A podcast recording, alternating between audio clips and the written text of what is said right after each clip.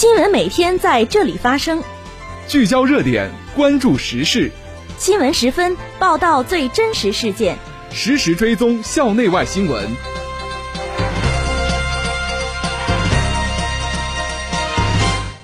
听众朋友，下午好，欢迎收听今天的新闻十分。今天是二零二零年十一月十七号，星期二，农历十月初三。今天夜间到明天白天，聊城地区天气小雨，气温五度到十四度。首先，让我们关注历史上的今天。一九八九年十一月十七号，我国首台小巨型电子计算机问世。一九九八年十一月十七号。中国第一次网络直播天文奇观。本次节目的主要内容有：学校召开信息化建设工作部署会议；第一百七十二届全国高校科研专题研讨会在我校举行；第四届国际城市可持续发展高层论坛在成都开幕；民建中央爱国主义教育基地在重庆揭牌。下面请听详细内容。首先是校内新闻：十一月十三号。校党委常委、副校长白成林在第四会议室主持召开智慧校园信息化平台建设与应用推进会议。实验与网络信息中心、教务处、人力资源处、财务处、校园建设与管理处等部门的负责人及相关工作人员参会。会议对“十四五”期间落实实施山东省教育信息化二点零行动计划的有关工作进行了部署，明确了各部门任务责任目标和完成时间。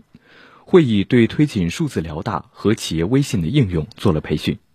对其中的统一身份认证和信息门户、应用中心、资源中心、网上办事大厅等功能模块使用操作进行了介绍，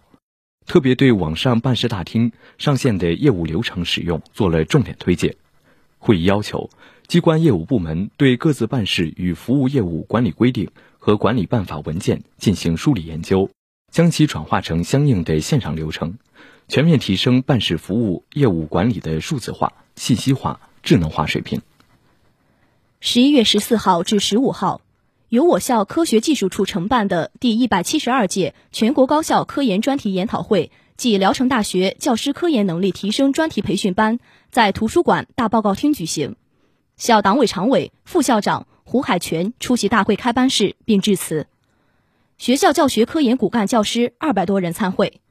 胡海泉表示，学校发展离不开科研，教师发展更离不开科研。科研能力是高校教师的必备素质，是更好开展教学工作的前提和保障。本届研讨会根据我校院系设置情况和实际需求，邀请了五位国内一流专家主讲：教育部科技发展中心原主任、清华大学教授李志民，北京理工大学教授胡长文。山东大学教授司宗国，哈尔滨医科大学教授徐长庆，齐鲁工业大学教授尹继国，分别围绕科技发展与教育变革、国家自然科学基金申请注意问题、国家自然基金项目申请质量提升、如何写好国家自然科学基金申请书、国家自然基金项目申请有关经验等话题做了专题报告。近日。校工会副委会邀请法学院教授王涛为全体工会干部、校工会女职工委员会全体委员及部分教师代表做了题为“崇尚法典精神，共筑美好生活”为主题的民法典宣讲报告。宣讲会由校工会主席江涛主持。宣讲会上，王涛谈到法律的价值，借用“子贡赎人，子路受牛”来诠释规则的重要性。他谈到，民法典的制定意义重大。民法是慈祥的母亲，刑法是严厉的父亲。民法典主要是保护人民权利，实现好、维护好、发展好人民的权利。王涛与大家分享了民法典的核心理念，解读了民法典总则编及各分编内容，并结合案例对其中的物权问题、合同问题、人格权问题、婚姻家庭问题、继承问题和侵权责任问题等进行了重点讲解，就如何依法行政。王涛强调，要尊重公民权利，行政权利和公民权利是两个概念，要在公民权利的基础上行使行政权利，以公民权利作为行政权利行使的前提和约束。下面是学院快讯：十一月十三号，法学院携手济南大学政法学院展开座谈会，法学院党总支书记魏宪朝、院长杨道波。党总支副书记、副院长季昌伟等及济南大学政法学院党委书记徐庆国、政处级组织员郭迎春、副院长刘康磊等出席会议。近日，聊城大学附属小学举行“爱经典诗词，做文明少年”诗词大赛决赛。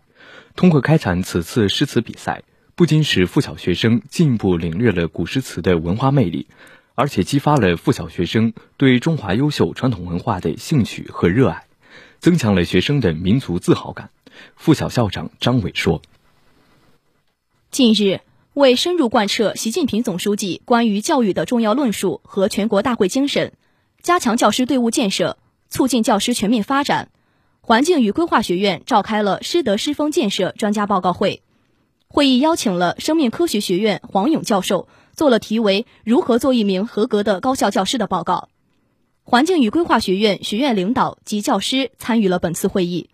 会议由环境与规划学院院长张宝华主持。接下来是国内国际新闻。十一月十六号。由中国城市和小城镇改革发展中心、联合国人类住处规划署和成都市人民政府共同主办的第四届国际城市可持续发展高层论坛在成都开幕，将持续三天。本届论坛以推动高质量可持续发展、建设开放共享的未来之城为主题，采用线上云会议、线下主会场的形式，海内外嘉宾聚焦新形势下未来城市发展新需求。共同探讨城市在经济增长、社会发展、资源利用及环境保护等方面实现可持续发展的新模式与新路径。中国国家发展改革委副秘书长苏伟在致辞中表示，本届论坛既是落实中国政府和联合国人类居住规划署关于共同推进“一带一路”建设行动计划的重要成果，也为城市可持续发展经验交流和互学互鉴提供了重要的国际平台。十一月十六号，民建中央爱国主义教育基地在重庆中国民主党派历史陈列馆揭牌。该基地将充分发挥中国民主党派历史陈列馆在开展统一战线和多党合作传统教育方面的积极作用，